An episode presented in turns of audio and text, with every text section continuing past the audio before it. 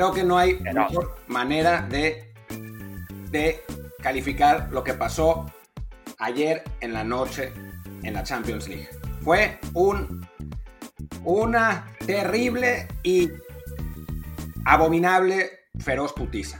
Y eso creo que todos podemos coincidir, no hay ninguna duda y ninguna, ningún debate aquí. Y bueno, aquí en Desde el Bar, ese no es nuestro subtítulo porque nos lo, nos lo censuran, pero así debería ser. Y pues estamos con Luis Herrera. Bueno, yo soy Martín del Palacio y aquí está Luis Herrera. ¿Qué tal? Aquí, como siempre, les invito a que se suscriban a este programa en cualquier plataforma en la que estamos para que en días como hoy, que hacemos contenido especial porque hubo una feroz putiza ayer en la Champions, pues no se lo pierdan y reciban la notificación. Estamos, como siempre, en Apple Podcasts, Spotify, Google Podcasts, Stitcher, Himalaya, Castro, Overcast, iVoox y muchísimas más.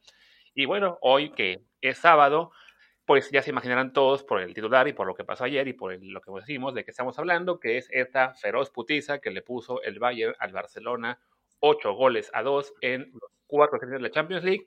Y para hablar de ello y de todas las consecuencias que debe acarrear en Barcelona, tenemos un invitado muy especial. Él es el corresponsal del portal gol.com en, Barcelona y es Ignacio Núñez, Ignacio, perdón, Ignacio Núñez, Ignacio Oliva, ya estoy confundido porque tiene aquí Martín para variar en su en su plataforma puso José Luis Núñez. En Pero bueno, Ignacio Oliva, ¿cómo estás? ¿Qué tal Luis? ¿Qué tal Martín? Un gusto estar con vosotros. ¿Cómo estás? Eh, la pregunta es ¿cómo estás? Bueno, pues eh, algo en shock porque debo decir que sí que bromeando antes del partido decías aquello que pase el Nápoles porque si no el Bayern le mete 8 al Barcelona.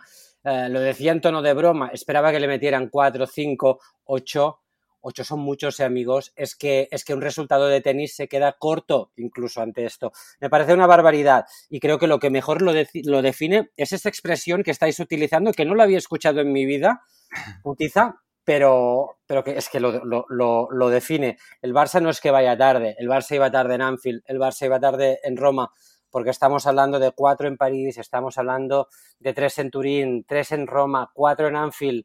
Eh, era imposible prever que encajaran ocho ante el Bayern, pero que iba a ser una derrota estrepitosa, vergonzosa, se veía no desde ayer o anteayer, se veía venir desde hace años. No soy ventajista porque lo he escrito 50 millones de veces que no se han tomado decisiones valientes que deberían haberse tomado. Y mi pregunta, y os la hago también a vosotros, ¿quién tomará las decisiones ahora sabiendo que se tiene está sentenciado, que a Vidal y Planes también lo están, que no hay vicepresidente deportivo? ¿Las tomará Bartomeu?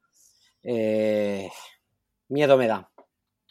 Pero ayer, a ver, ayer se hablaba en la prensa catalana e incluso sale publicado en el mundo deportivo, que sabemos que es un medio muy cercano a la directiva del Barcelona, que Bartomeu iba a convocar elecciones. Lo he leído, sí, lo he leído. Eh, yo no sé cómo tomármelo esto, porque estatutariamente, esto, el presidente del Barcelona no es como un presidente del gobierno que puede decidir la fecha de las elecciones dentro de unos, plazos en su legislatura. Esto no funciona así. El presidente del Barcelona solo puede convocar elecciones mm, cuando, cuando se abre el periodo electoral. Bartomeu estatutariamente solo puede convocar elecciones en abril, mayo o junio del año 2021. Hoy no puede hacerlo a menos que dimita y sea la Junta Gestora la que establezca una fecha para que estas elecciones tengan lugar en el corto o en el medio plazo. Pero la potestad de Bartumeu no, no existe hasta el próximo mes de abril. ¿Qué quiero decir con eso? Pues que seguramente se anunciará una fecha de cara a la galería que no tendrá ninguna validez estatutaria y con esto, pues quien día pasa, año empuja un poquito y como si no hubiera pasado nada, como si lo de ayer hubiera sido un 1 a 2 en la época de Schuster, no en la época de Messi. No sé si me estoy explicando con esto. Esta no es una época típica del Barcelona, es la época del mejor futbolista de todos los tiempos y el Barcelona lleva cinco años desaprovechándolo. Mm, insisto, no se han tomado decisiones, no parece que se vayan a tomar porque la autocrítica brilla por su ausencia, tanto dentro del vestuario como en los despachos, así que solo cabe esperar un despropósito todavía mayor porque es que han pasado, ¿qué? 15 horas y no ha pasado absolutamente nada. Vemos a un Barcelona llorar, un Barcelona que se quejaba del bar pueden seguir hablando del bar si quieren, pero es que va a volver a pasar lo de ayer. No, y de hecho, Ignasi, este, justo minutos antes de que empezamos a grabar, eh, acaba de llegar el reporte de RAC 1 de que eh, Bartomeu ha convocado a junta de urgencia el lunes en Barcelona.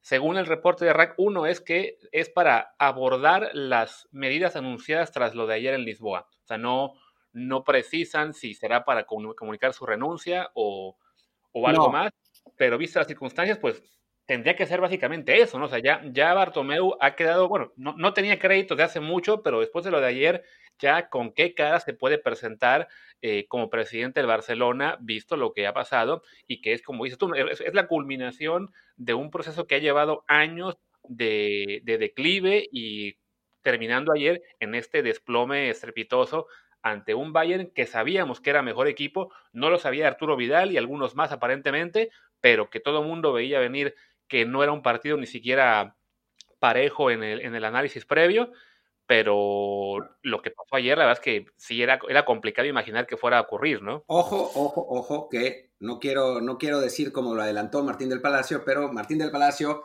pronosticó que iba a ganar el Bayern con siete goles, ¿eh?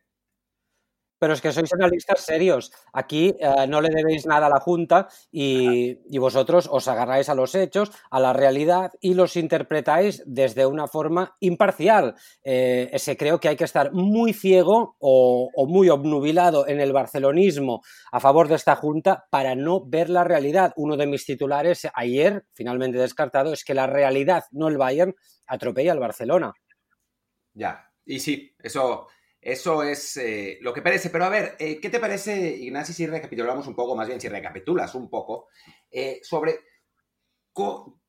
qué sientes, o sea, digamos, en la línea del tiempo, dónde sientes que se empezó a perder el rumbo y cómo pudimos llegar hasta acá? O sea, cómo el Barcelona, de ser en 2015, que no es hace tanto, es hace cinco años, el mejor equipo de Europa, con un tridente que lo, arrasaba todo, con, con la famosa MSN, pasar a este ridículo, que además no es el primer ridículo. Recordemos que ya se perdió contra la Roma, ya se perdió contra el Liverpool y se había rescatado el partido contra el Paris Saint Germain, pero la ida la había perdido el Barça 4 a 0.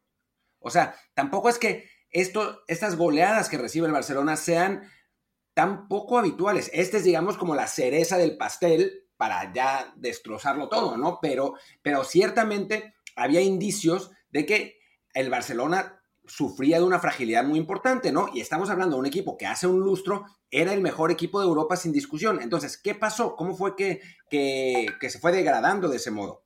Neymar da Silva, su adiós es el momento en el que este Barcelona deja, deja, de funcionar. Se pone el punto y final en aquel momento. Hay un epitafio, un último baile, si queréis llamarlo, es el doblete en el primer año de Valverde, al final eh, Valverde nunca presumió de gran juego, sino de solvencia y con un equipo mm, envejecido, un equipo de diplodocus, y lo digo así sin ningún tipo de pudor porque es lo que hay y, me sabe mal por, por, estos extintos animales, pero eh, es que es lo que es consiguió ganar un doblete valiosísimo Valverde. Sucede que el nivel del fútbol español ha bajado.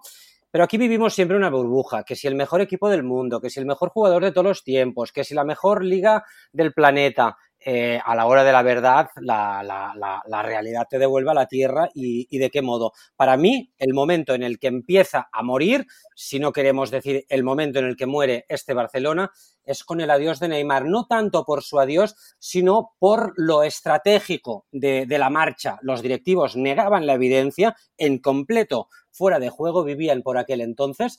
Y se han gastado 430 millones para sustituirle 150 por Coutinho, 145 por Dembélé y 120 más 15 extra por Griezmann. Los tres ayer en el banquillo, uno en el equipo rival, solo triunfa uno, solo brilla uno ayer. Coutinho, dos goles y una asistencia. Y ojito, que si Coutinho gana la Champions League con el Bayern, el Barcelona todavía deberá pagar 5 millones más al Liverpool. El despropósito es eh, bíblico, te diría.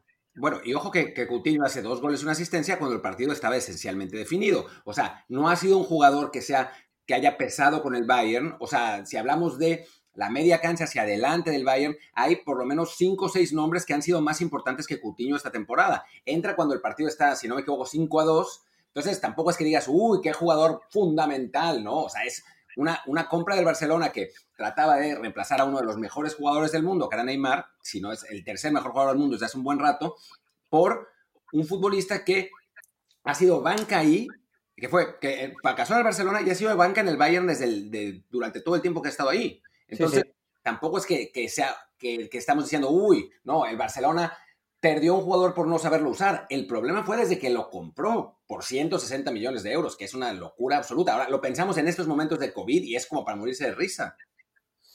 Mm, para morirse de risa, pero, pero sería esa risa con eco que, que, escucharíamos desde el Santiago Bernabéu. Ahí pasarán años riendo, pero es que las, las decisiones no tienen ni pies ni cabeza, ninguna coherencia, porque eh, en el momento en el que se te va Neymar, yo entiendo que haya que negar la evidencia, lo malo es que se lo creían. Eh, a la hora de negar la evidencia. Les pillaron ah, en bragas, eh, disculpad la expresión, pero es que es así. Y después no actuaron eh, hasta, que el mundo no supo que tenían 222 millones de euros. Esto hay que trabajarlo antes de que, de que suceda el adiós de Neymar. No lo hicieron, pero es que lo que ha venido después no, no, no, no, ha mejorado eh, esto. La gestión de la, del adiós de Valverde. A Valverde había que fulminarlo tras la final de la Copa del Rey perdida en Sevilla ante, ante el Valencia. No lo hicieron. Cargárselo tras un buen partido en la Supercopa de España que te remontan en los últimos minutos me parece una frivolidad sin tener atado a su sustituto.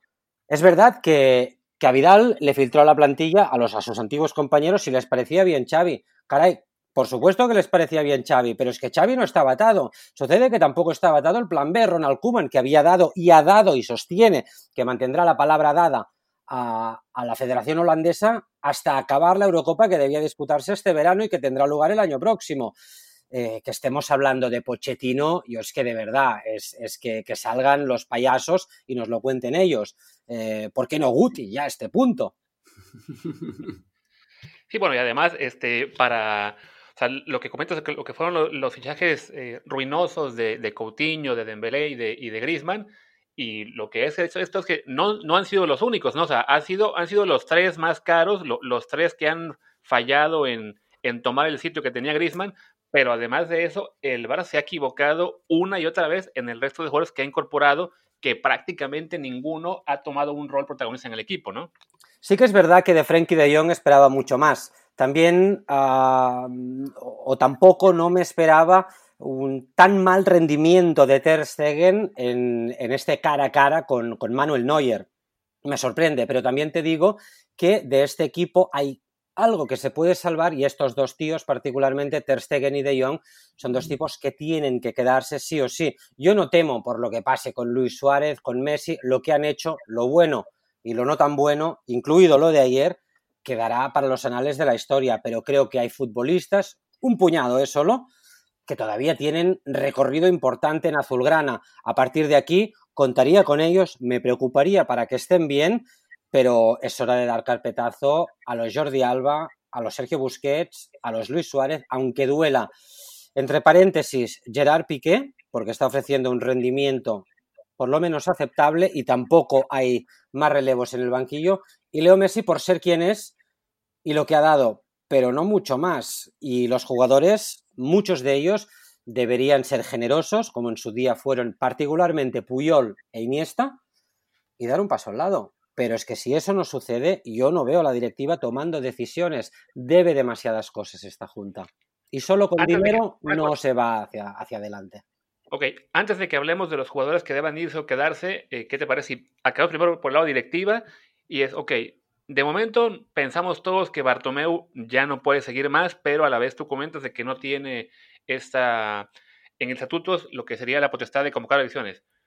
¿Qué es lo que puede ocurrir de aquí al lunes? O sea, puede renunciar, si, renuncia, ¿qué pasa? Y si no renuncia también, ¿qué es lo que ocurre? Ah, ¿Se le tiene que aguantar un año más sin que se pueda mover nada más? Nada, de aquí al lunes no ocurrirá nada, Luis. Eh, lo sé que nos dirigimos a una audiencia mayormente mexicana, pero ah, si me permitís el símil con la política española, ¿os acordáis de un presidente que se llamaba Mariano Rajoy y que actuaba no actuando? Esto es lo mismo. Esperar que el fuego baje, lo que pasa es que los fuegos se le van acumulando y están quemando a las enteras del, club. El, el Barça Gate, el escándalo de las redes sociales, y es gravísimo, ni siquiera está claro. De momento está en manos de un juez. Eh, hay, una, hay, una, investigación abierta. Esto en lo, en lo, institucional. Podemos hablar del capítulo financiero. Esta Junta siempre ha hecho gala de una buena gestión financiera.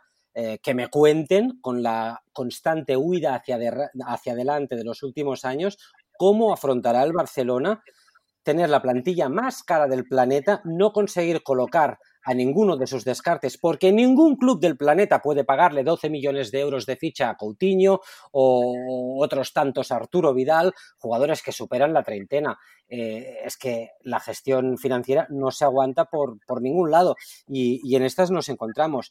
De aquellas lluvias, estos lodos, yo creo que al Barcelona le vienen tiempos muy negros y lo que cabe esperar a partir del lunes es todo menos una renuncia de parte del presidente. Habrá una especie de declaración, pero declaración Ah, de cara a la galería sin ningún tipo de validez jurídica o institucional, como es decir, convocaremos elecciones a final de año, pues que tienen que convocarlas aunque no les guste, porque es que no pueden hacerlo antes a menos que dimitan.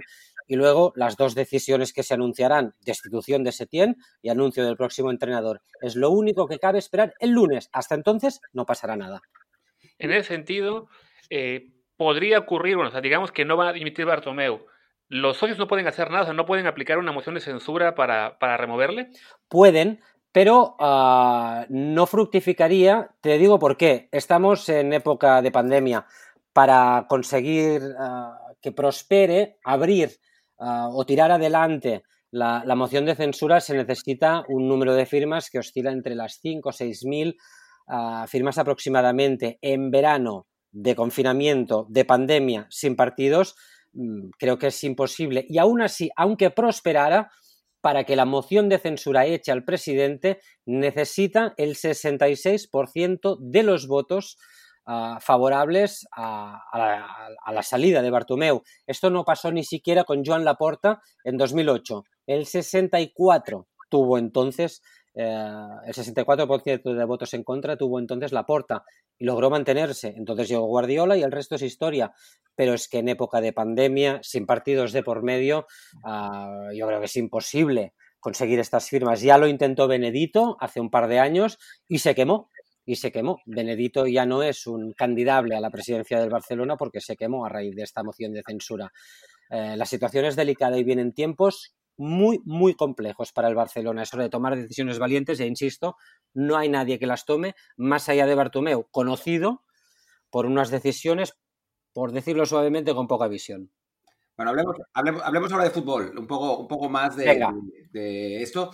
A ver, a mí lo que me preocupa de, la, eh, de lo del Barcelona, y hablabas, eh, Ignasi, de estos jugadores veteranos que tienen que salir, pero a mí lo que más me preocupa, viendo a la plantilla del Barcelona y al equipo que jugó eh, eh, ayer en, ante, el, Bayern, fue que em, no solo, o sea, no es que hayan fallado los veteranos específicamente, sí, o sea, Busquets no estuvo bien, Piqué seguramente no estuvo bien tampoco, pero fueron los que, los de la clase media, los, de los que están en sus 20 que tendrían que haber sido digamos, el relevo generacional de eh, los Messi, Xavi, Iniesta y compañía, los que están fallando. A ver, Semedo jugó un partido, pero de terror absoluto.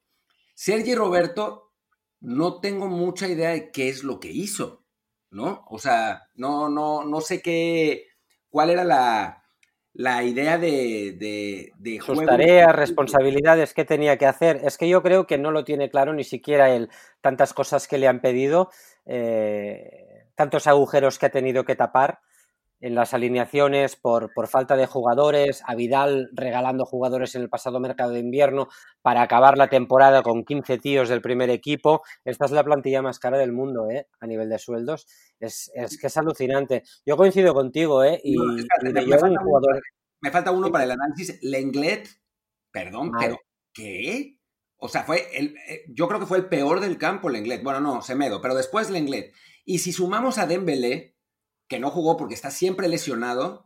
Entonces tenemos a cuatro jugadores que fueron contratados para hacer esa, digamos, esa, esa generación de relevo que han sido un desastre y que no se ve cómo puedan tener futuro en el equipo, en un equipo que quiera pelear por ser élite de Europa, ¿no? O sea, obviamente son jugadores muy válidos en, en otros contextos, ¿no? Pero en este contexto, pues no se ve cómo.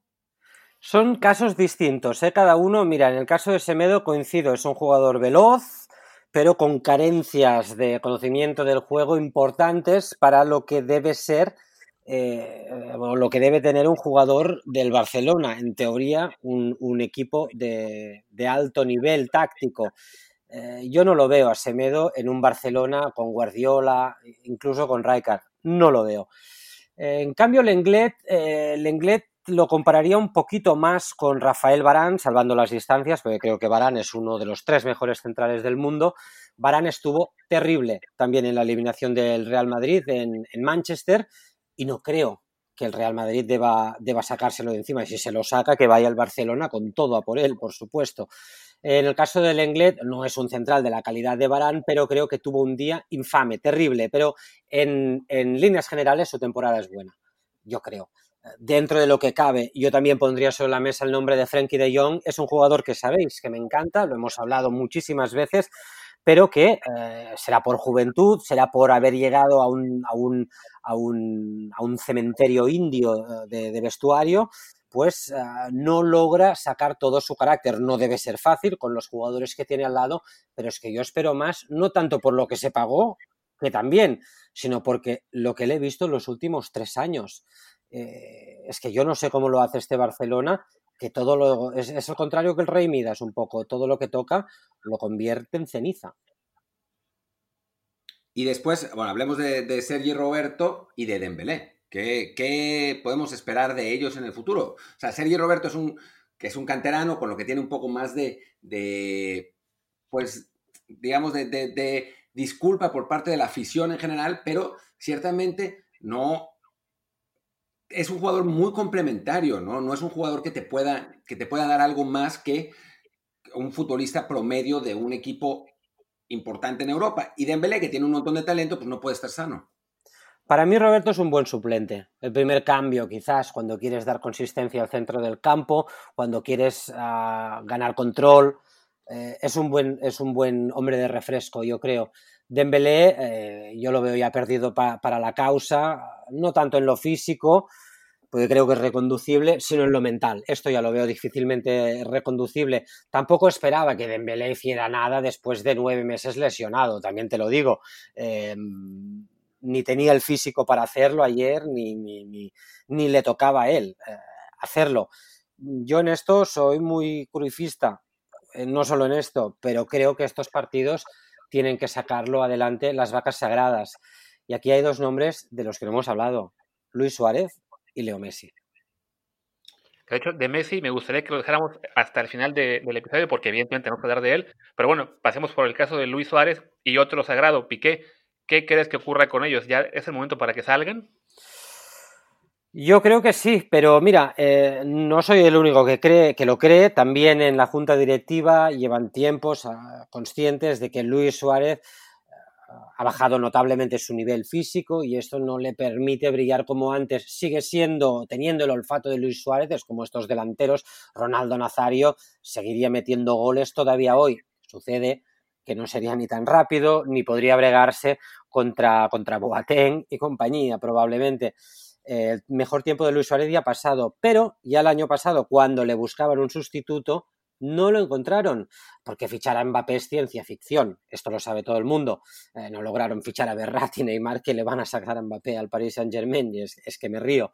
Eh, pero es que vas a buscar, y hace un año que Lautaro no estaba con los números y el rendimiento que ha ofrecido esta temporada, eh, no era tan fácil. Haaland todavía no había explotado, pero es cierto que, que a día de hoy la situación es insostenible. El problema es que estamos en época de pandemia, que la crisis es para todos, más acuciante si cabe para un Barcelona que ya estaba asfixiado en este aspecto y, ya no te digo Mbappé, pero es que Haaland vale un pastizal. Uh, decidme vosotros cuándo vale un jugador como Haaland si, si, el, si el Dortmund ya le sacó 145 al Barcelona por Dembélé. Eh, yo es que no creo que sea capaz ni, ni de pronunciar esta cifra, soy de letras ni de, pronunciar el nombre de Haaland, ¿no?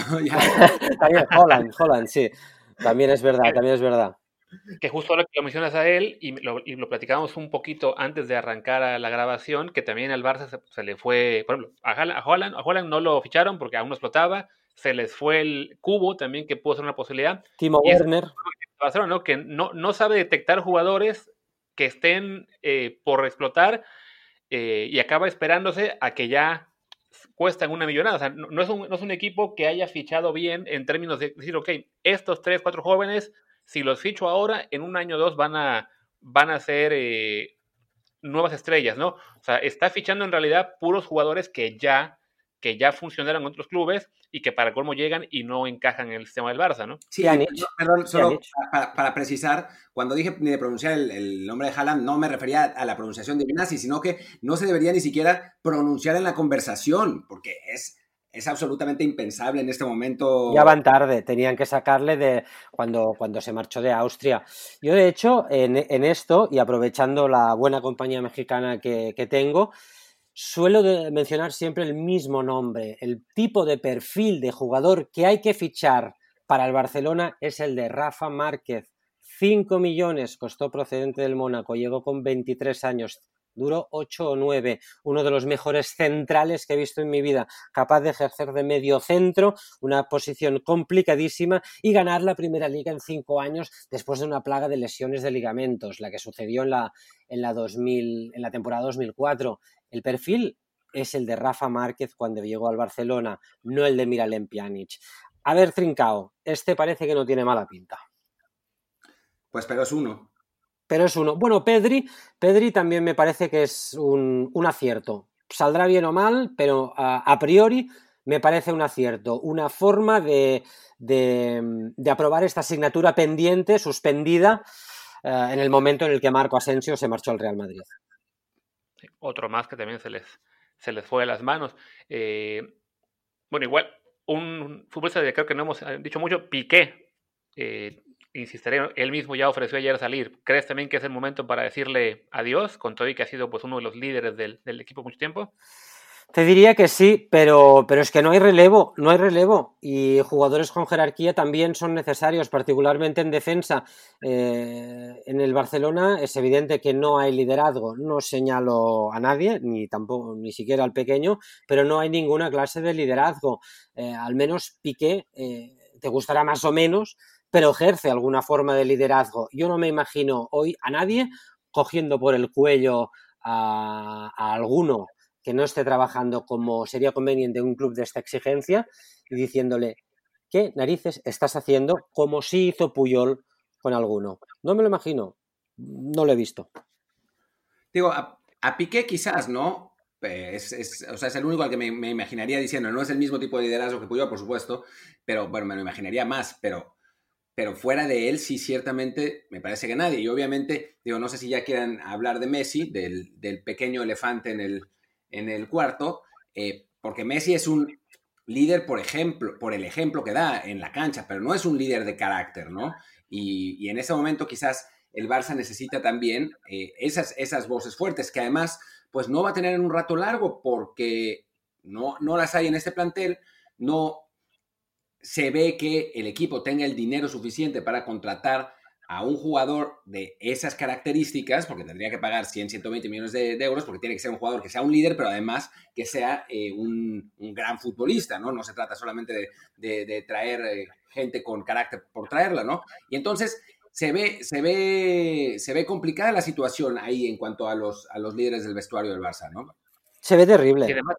Una cosa más, bueno, antes de llegar al punto Messi, que además supongo la gente que nos oye también es la que quiere escuchar eso, bueno, no hemos hablado, ya mencionabas que el lunes se, será oficial la marcha de tiempo, porque evidentemente el entrenador actual no, no puede seguir, pero ¿quién llegará? Porque me imagino que Xavi seguirá viendo a la distancia lo que pasa y no querrá venir al menos hasta que Bartomeu esté fuera. Xavi ya, lo acaba de comentar en, una entrevista que se publicó hace un par de, semanas que, él no, ve claro venir. ¿Por qué no ve claro? Porque él quiere un proyecto que esté empezando, no uno que esté acabando. Él viene con muchas ideas, con muchos cambios en la, en la estructura técnica, mm, profesional, profesionalizarla de, nuevo, pero de arriba abajo, no solo de la del primer equipo, también la dirección técnica y también la, la estructura en, en, la masía. El cambio que, que trae Xavi es estructural. Eh, Bartomeu, insisto, está ahora mismo con 13 directivos, el mínimo exigible, sin vicepresidente deportivo, sin director técnico sin un entrenador confirmado. Eh, Xavi no viene a aguantarle la vela a nadie. Xavi quiere venir a ganar. Y, yo entiendo que con un proyecto uh, que se está acabando no va a venir. Eso no significa que las elecciones las pueda ganar el candidato continuista.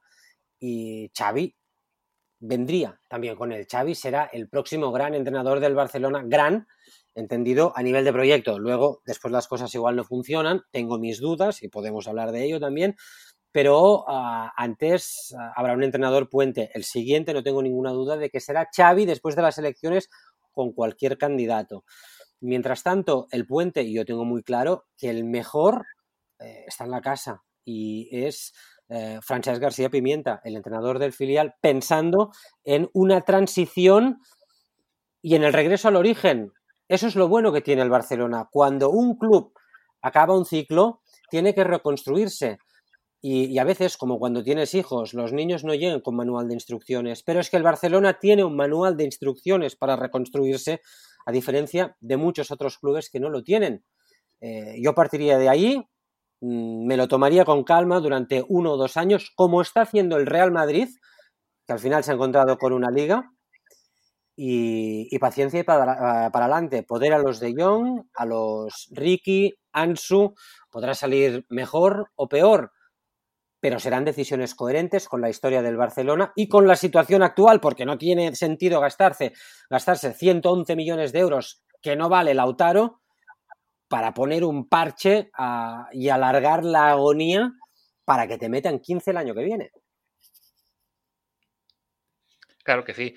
Y bueno, creo que entonces ya visto eso y que, como dices, quizá, quizá esté en la casa el, el técnico, eh, como dices, el técnico puente en lo que, en lo que Xavi por fin se decide a, venir y tratar de comenzar ya un proyecto nuevo, pues ahora sí creo que es hora de que hablemos de, de, Leo Messi, el futuro del argentino, bueno, la, la, la, máxima leyenda de la historia de Barcelona, evidentemente, el mejor jugador de la historia para muchos, eh, y un jugador que desafortunadamente pues se ha acostumbrado a las derrotas dolorosas con el Barcelona en los últimos años.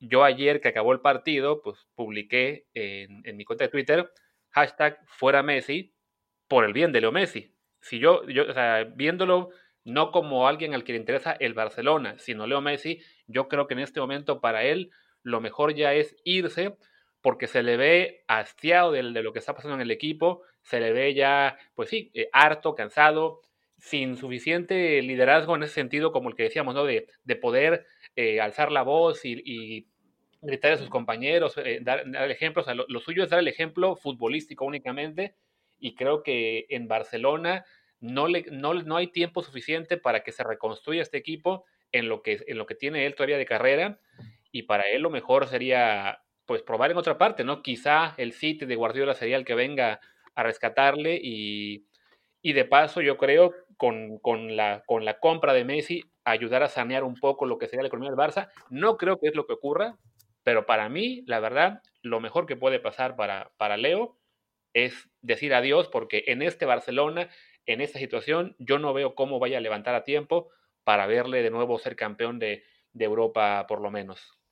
Coincido bastante con, con lo que comentas y, y, lo digo con tristeza, ¿eh? porque al final, después de tantos años, eh, es un poco como la historia de Maldini o, o de Totti, eh, que después de tantos años hubiera sido bonito poder acabar eh, esta historia, este One Man Club, pero entiendo que está tan viciada la relación después de tantos años de despropósitos, después de tantos años de convencerle solo con dinero, que, quizá no sería solo lo mejor para Leo Messi, sino también lo mejor para el Barcelona. Y es lamentable haber tenido que, que, llegar aquí y hay responsables de esta situación que me parece vergonzoso que un jugador como Messi pueda llegar a ser una molestia. Me parece reprochable, había que inventar adjetivos y esto ah, miro al palco, eh, evidentemente. Yo no sé qué es lo mejor para, para Leo Messi, pero tengo mis dudas de que en ningún otro sitio le paguen lo que está cobrando en el Barcelona, sin olvidar que todavía le deben un, un pastizal de, de, sueldo de otras temporadas. Yo no lo veo, yo no lo veo nada claro. Mm, no sé qué decirte, la decisión la debe tomar él y sabiendo que si el Barcelona no ha sido capaz de, de incorporar uh, mejores jugadores, también ha sido por, por lo que él gana. Justo te iba, es, justo te iba a es decir. mucho dinero y por sus exigencias. Eh, a veces uh, hay que darle, hay, si quieres tener un equipo competitivo, esto no es compatible con mantener a algunos de tus amigos más estrechos. Habéis visto de las Dance, hay un momento en el que Michael Jordan, en su primera etapa sin ningún anillo, le dicen vamos a cambiar a este tío para que llegue Horas Grant. Dice, joder, este tío es mi amigo, pero es que ahora la llegada de Horas Grant, perdón, de Dennis Rodman, nos pone en situación de ganar. Si era, no, pues sí, que fue- se vaya. Horace Grant, ¿eh? Eh, Era Horace Grant. Sí, Pues- Horace pues Grant. eso mismo. El que se fue y, y- y llega, llega Horace Grant. Michael Jordan lo hace sufrir durante años y ya después, de pronto, en el documental dice, bueno, pues sí, la verdad es que tenían razón porque sí era bueno, ¿eh? ¿no? Hombre, pero se sabía que, era un jugador emergente, pero es que, eh, mira, hay otra frase, eh, ya lo sé que es muy impopular, Jerry Krause, pero es que tiene razón, tiene razón quien construyó aquel equipo, quien fichó a, a Scottie Pippen por, tantos años y por tan poco precio. Uh, son las estructuras las que ganan campeonatos, no solo los jugadores. Eh, el fútbol, uh, además, no es básquet. Aquí juegan 11 tíos y el campo es muy grande. Mm, un solo jugador no decide. Y la grandeza de Messi, para mí, está a la par con la de Michael Jordan. También por su poco impacto social, dejadme dar el palo a ambos. Pero mmm, es que lo digo con pesar. Se han hecho tan mal las cosas que, que, que, no se puede hablar de un one-man club. De todas formas, y yo entiendo que Messi tenga ganas de seguir jugando al fútbol como las podía tener Raúl en el Real Madrid, pero es que el nivel es tan alto, amigo mío, que quizá, que quizá la rodia se ha pasado. Sí, porque al final de cuentas, Messi siendo el mejor jugador del mundo, y para mí aún lo es, el Messi de 2020 no está a la altura del Messi de 2015 o de 2000. Yo creo que sí.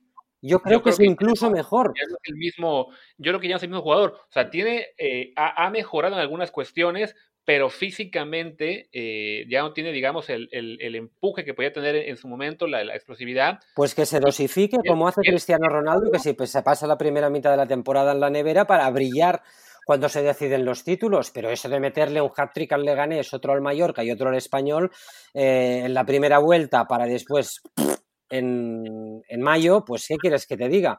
No, yo, yo, no, le veo ningún sentido. Y esto. Yo también estoy de acuerdo, yo, estoy, yo, también estoy de acuerdo con Luis Ignacio. O sea, Messi, a ver, es un jugador más cerebral, pero físicamente sí no es el mismo futbolista. No, no es, por supuesto, no es, por supuesto. Para mí no es, no es un jugador que, que te pueda ya definir un partido por sí mismo. Pero si juega, juega más tiempo ahora que cuando tenía 22 años, Martín. Claro, que es parte del error del Barça, ¿no? El, el, que no han sabido llevarle y dosificarle y hacerle entender de que, a ver, ya tienes 33 años, ya no puedes jugar los 90 minutos todos los partidos de liga y que vengamos de regreso del parón de, del coronavirus y resulte que igual que lo juega todo, Con aunque cambios. esté definido, porque a fin de cuentas, eso es lo que de hecho le costó varios Champions en años previos, ¿no? O sea, me acuerdo cuando, trabajábamos tú y yo juntos, lo que decíamos, ¿no? ¿Cómo es posible que Messi esté jugando todos los partidos de Liga, todos los partidos de Copa, toda la Champions? Llegaba marzo y estaba reventado, ¿no? Y ahora, incluso cuando, incluso cuando una, pues un parón de meses, eh, que le pudo haber ayudado a dosificarse mejor por lo menos y, llegar a mejor con el cierre, la verdad es que al hacerle jugar todo, en parte porque no había más alternativas en la plantilla, también hay que decir eso, pues Messi ya no tiene esa, esa capacidad para por sí mismo definir partidos, sobre todo ante rivales que son tan superiores al Barcelona como equipo, ¿no? O sea, el Messi de 2012, quizá él solo pudo haber, eh, pudo haber plantado cara al Bayern de ayer, ¿no? Martín y yo lo decíamos en la previa, pues creemos que va a ganar el Bayern, pero ante Messi no podemos nunca descartar nada, ¿no? Pero ante este Bayern, con este Messi, pues la verdad es que sí, no, no, no estuvo ni cerca de ser eh, eh, un factor de equilibrio, porque a fin de cuentas, sí, físicamente ya no, ya no puede hacer solo este tipo de cosas y siendo un jugador más cerebral, pues el resto de la plantilla no le, no, le complementa lo suficiente.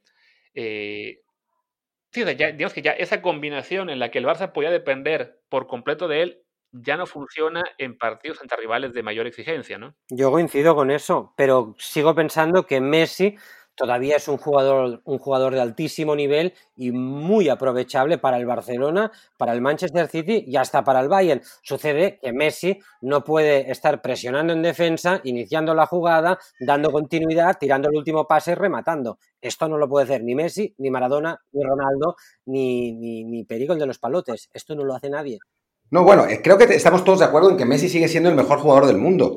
Pasa que que el mejor jugador del mundo creo que ya no es el mejor jugador del mundo como, como lo era hace cinco años, ¿no? O sea, hace, cinco años Messi competía con un Cristiano Ronaldo que era de altísimo nivel y ahora estamos en una especie de recambio generacional de los grandes, de los más grandes talentos. Entonces, a un Messi que para mí es un jugador inferior al que era hace cinco años, le alcanza todavía para ser el mejor del mundo, pero sí necesitas rodearlo con una estructura que eh, le permita brillar con las cualidades que tiene en este momento, ¿no? Que son unas cualidades enormes. O sea, el, gol que hace, los dos goles que hace en el partido contra el Napoli son increíbles. El que se cae, que define cayéndose, y el otro que le anulan por la mano, que bueno, es una mano debatible, pero en fin, que recibe con el pecho y define en 10 centímetros, es un gol que no puede hacer nadie más que él, ¿no? Pero a final de cuentas, si lo quieres en el desarrollo del partido, en el trámite del partido, pues necesitas tener jugadores que lo acompañen y que le permitan no tener que correr en, en, defensa, acarrear un balón por 50 metros para, después perderlo. Ni Neymar puede hacer eso. ¿Cómo, ¿Cómo, vamos a pedirle a un Messi que tiene 33 años que lo pueda hacer? Coincido completamente, Martín. es que es así, lo veo igual. Y bueno, como ya nos hemos extendido bastante, digamos, bueno, para, para cerrar, te pediría, Ignasi, que nos comentes, digamos, como última reflexión, ¿qué crees que es lo que va a pasar en el Barcelona en el próximo año? O sea, ¿qué es lo que esperas ya de ver de, este equipo? Yo sé que en este momento no está para ser muy optimistas, pero bueno, ¿qué es lo que ves que ocurra, al menos de aquí a que haya elecciones o... Sí, o sea, ¿cuál es tu perspectiva de este club en este momento? Desastrosa, desastrosa por la capacidad de autodestrucción de la que ha hecho Gala históricamente, porque veo a gerifaltes atornillados en la poltrona sin ninguna intención de salir, como si la cosa no fuera con ellos, como si, si, fuera solo culpa de, los jugadores o de un entrenador que pasaba por ahí. Eh, yo veo que esto degenerará todavía más. Evidentemente no veremos un 2 a 8 Ah, porque, porque el Barcelona no se volverá a cruzar durante meses con otro equipo también armado como el Bayern, pero solo por eso, porque si le pilla el Bayern dentro de ocho meses, es que le mete 12. Yo veo un futuro negro a corto plazo si no vienen cambios importantes, estructurales, a todos los niveles. Mm, y no, y no, no creo que, que vayan a suceder, porque no pueden suceder, porque eh, es un verano de crisis, el Barcelona no tiene dinero y, lo único por lo que puede sacar dinero son jugadores que no se puede vender. Ter Stegen, Lenglet, De Jong y Griezmann, porque si te vendes esto, apague, vámonos.